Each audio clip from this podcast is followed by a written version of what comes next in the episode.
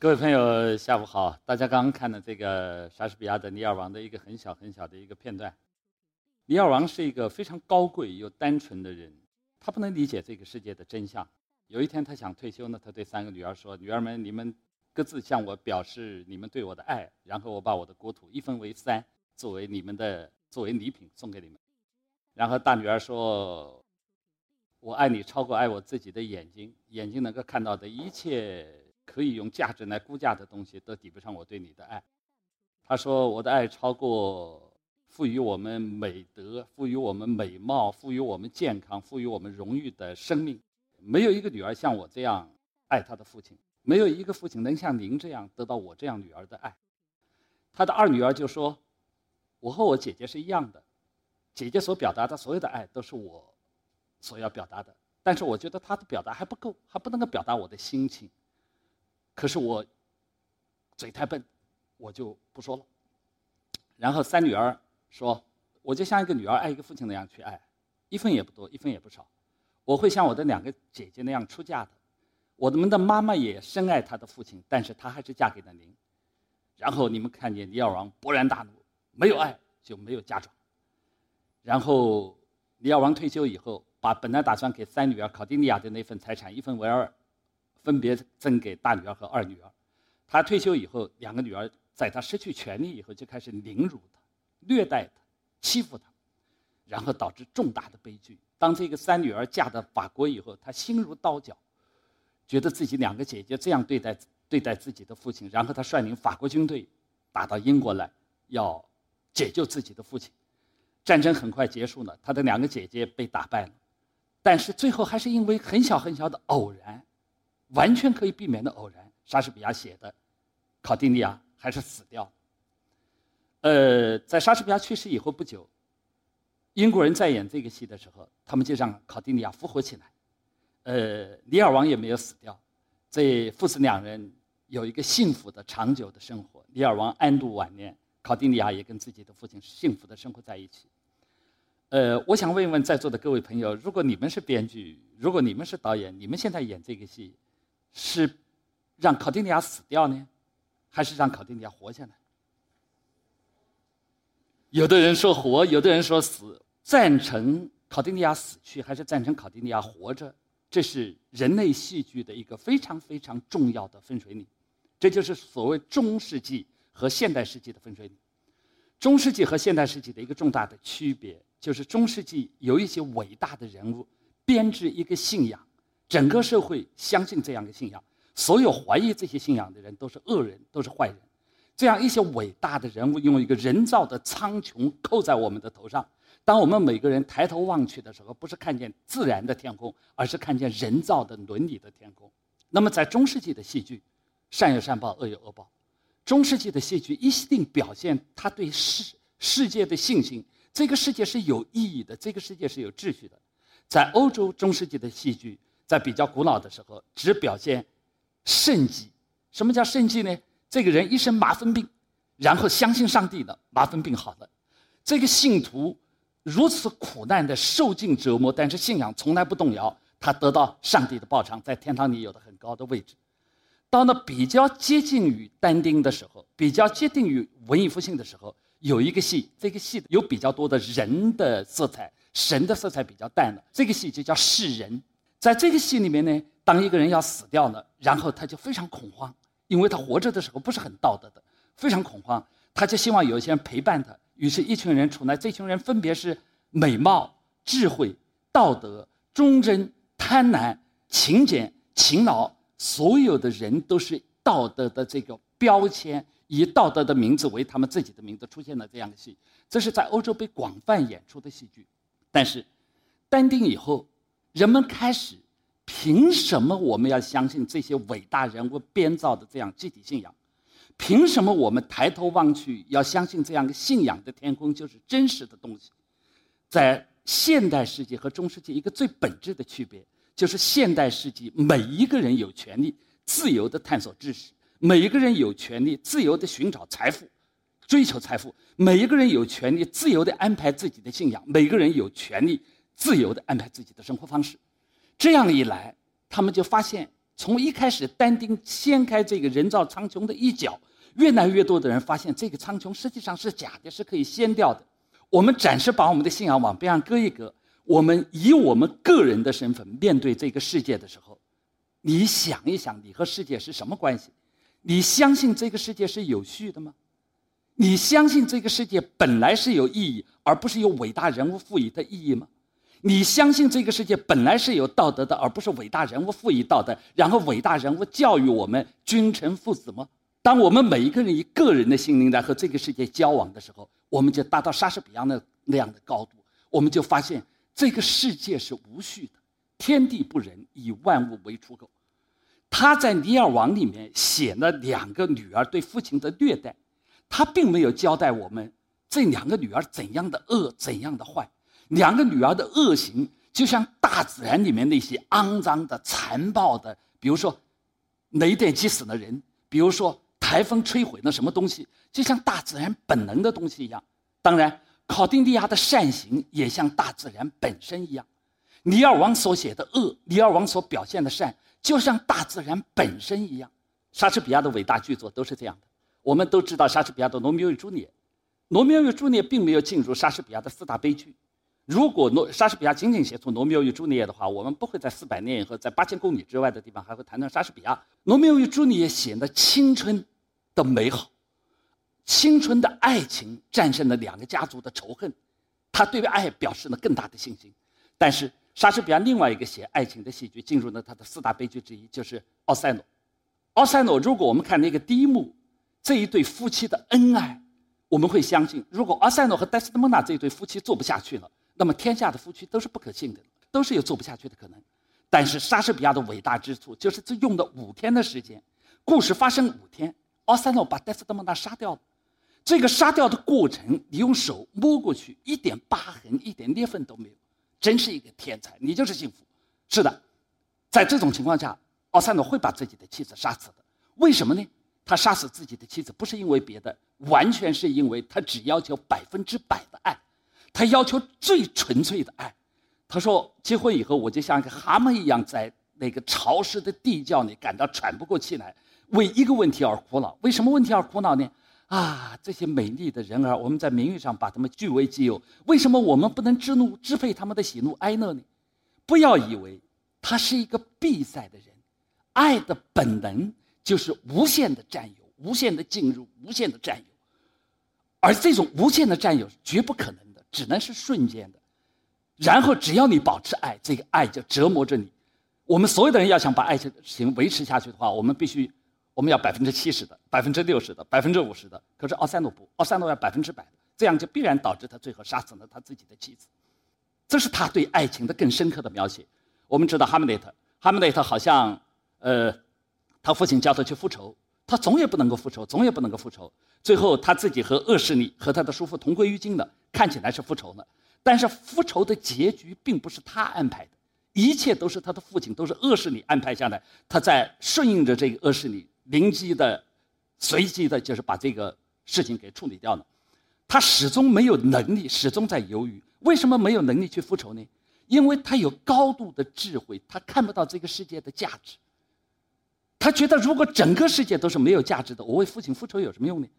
他想到人生是不值得生活的。他对自己的女朋友奥菲利亚说：“说不要结婚，所有的女孩子都不许结婚，进尼姑庵去吧。人是不值得生下来的。”他说：“比如我，我就算不错的了，但是我是那样的贪婪、卑劣、怯懦、残忍，给自己加了很多分析自己的心灵，给自己加了很多罪名。”他跟他的妈妈讲：“他说，如果一个四十岁的女人都不能够坚守忠贞的话。”我们有什么理由要那些青春女孩子们坚守忠贞呢？他对他的女朋友奥菲尼亚说：“说你美丽吗？你忠贞吗？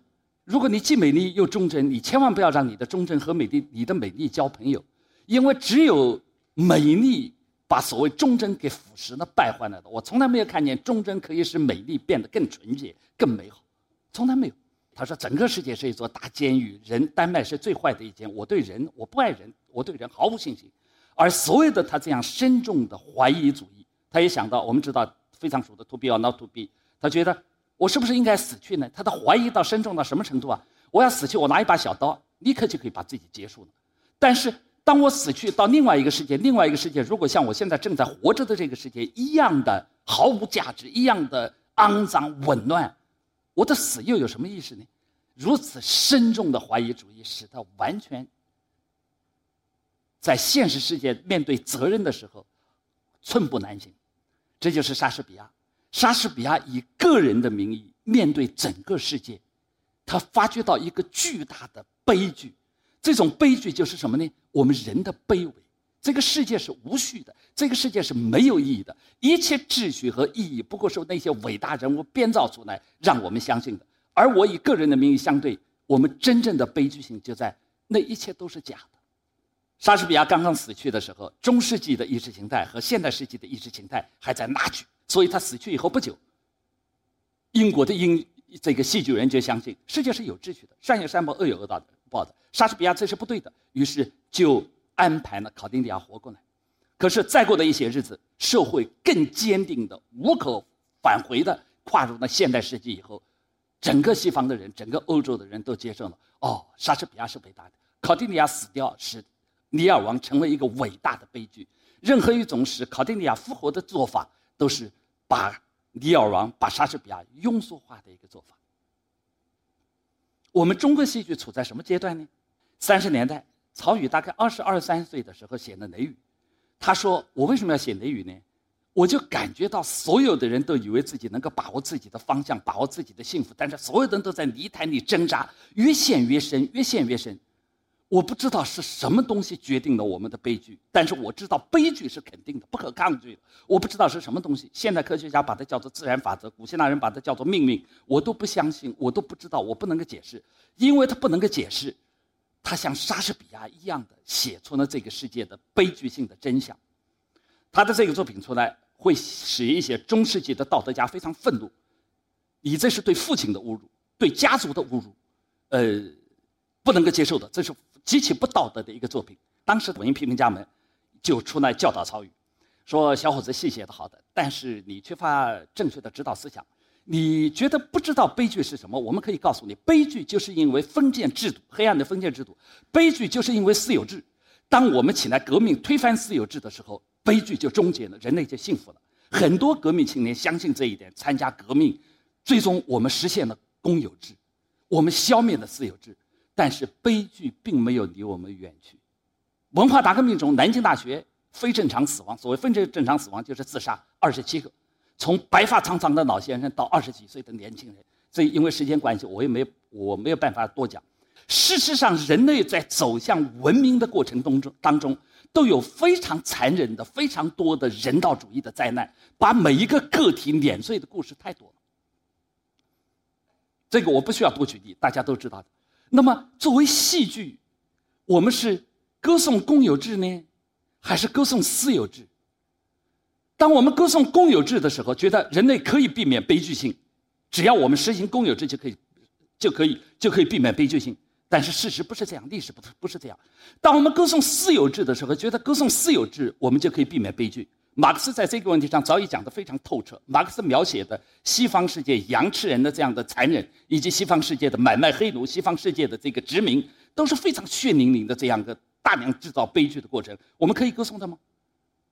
还是我们像曹禺一样，描写我们人，我们卑微到我们不能够解释我们悲剧的根源，或者我们比曹禺更高明，我们喜剧的描写我们的状态，就是我们整个人类就像徘徊在公有制和私有制之间的一头愚蠢的驴一样，不知道吃哪一堆草。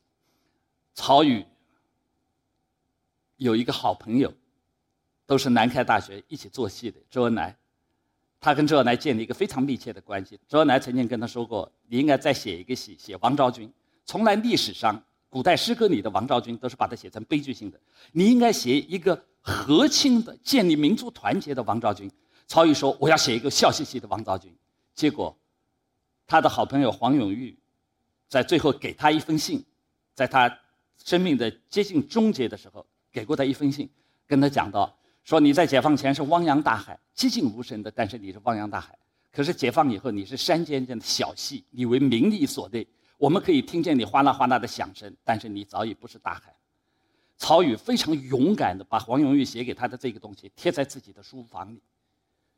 临死的时候，他很沉痛地说：“想明白了，太晚了，一切都来不及了，我来不及写了。”八十年代，在岳阳乡下，有一个岳阳一个县城县城文化馆里一个籍籍无名的一个一个知识青年。呃，他的父亲因为历史反革命被镇压了，他由他的父叔叔养大。他的叔叔文化大革命中有受到很多的批斗，但是那些批斗他的人，在他的叔叔死去以后，给他的叔叔又办了隆重的葬礼。他叔叔办葬礼的时候，他躺在河边上，家门口的河边上，听着他叔叔葬礼上远处吹来的唢呐声，叫做千夫营的唢呐声，他感到天地间的这样一种不可名状的，感觉到天地如此浩大，如此复杂，命运的如此不可操纵，而自己如此。卑微的一个生命，他感觉到，然后他把他的这种感觉写成《曹操与杨修》。他写《曹操与杨修》这个戏，因为时间关系，我也不能够详细的讲。他写的智慧和权力，权力，它的本质就是要有人崇拜，要有人拥护。但是，任何权力都经不住智慧的一声冷笑，而智慧呢？如果智慧把自己坚持到底，实际上他就愚蠢到连施展智慧的机会都没有。他就写了杨修，毫不妥协的要把智慧坚持到底。曹操因为他自己的雄才大略，自己的远大理想，打了七十年的仗，十室九空，国家必须统一，战争必须结束，他需要这个权利。而当他需要权力的时候，他必须不能够容忍智慧。于是最后他把杨修给砍了。砍了的时候，他跟杨修说：“我是不改初衷的，我从来没有对你怎样的不好，你为什么总是这样的揭穿我、嘲弄我呢？”杨修也说：“我也没有改过初衷。”最后，曹操哈哈大笑说：“斩，斩，斩掉以后，这是这是一个伟大的剧作，这是一个和莎士比亚一样伟大的剧作，写的就是当我们以个人的分身份，陈亚先以自己个人的身份。”面对这个苍茫大地的时候，这个苍茫大地是不可控的。我们只感到我们的卑微，智慧不能解决我们的问题，权力也不能解决我们的问题。当时还有一个卑微的人物在兰州，兰州京剧院，就是尚昌荣先生。尚昌荣先生看了这个剧本非常激动，拿着这个剧本连夜坐了三十几个小时的火车。那个时候从兰州到上海三十几个小时，到上海以后找到上海京剧院的马步敏，呃，院长。跟他说：“我想做这个戏。”马步敏他们在非常短的时间内考虑了尚昌荣的建议，就决定把这个戏做出来。尚昌荣是一个非常了不起的艺术家，这个戏做的惊心动魄的好。在北京大学演出的时候，北京大学说：“我们看惯了样板戏，我们看惯了京剧，我们要什么看什么，我们一分钱不出，你来演就演。”然后马步敏跟他们苦苦哀求说：“一分钱不出太没有面子，我们太没有面子，一块钱一张票一块钱。”北京大学学生会勉强答应，结果。演出结束以后，几乎半场的观众拥上台来，跟这些演员、跟这些创作者热烈的拥抱，认为这是一个非常伟大、非常伟大的戏。那个时候演演出来，大家还觉得是不是影射毛泽东啊？大家还不大敢、不大敢做。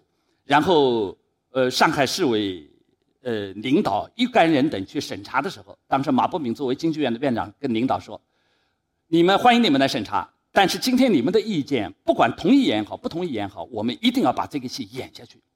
那是八十年代，那是艺术家。然后尚长荣过了十年，又做一个戏，叫《贞观盛世》，觉得世界还是有秩序的呀。导演说：“你们说我拍马屁，我就是要用这个戏拍马屁。我们现在就在盛世，我们会走向新的贞观盛世的。这个详细剧评我也不太多讲。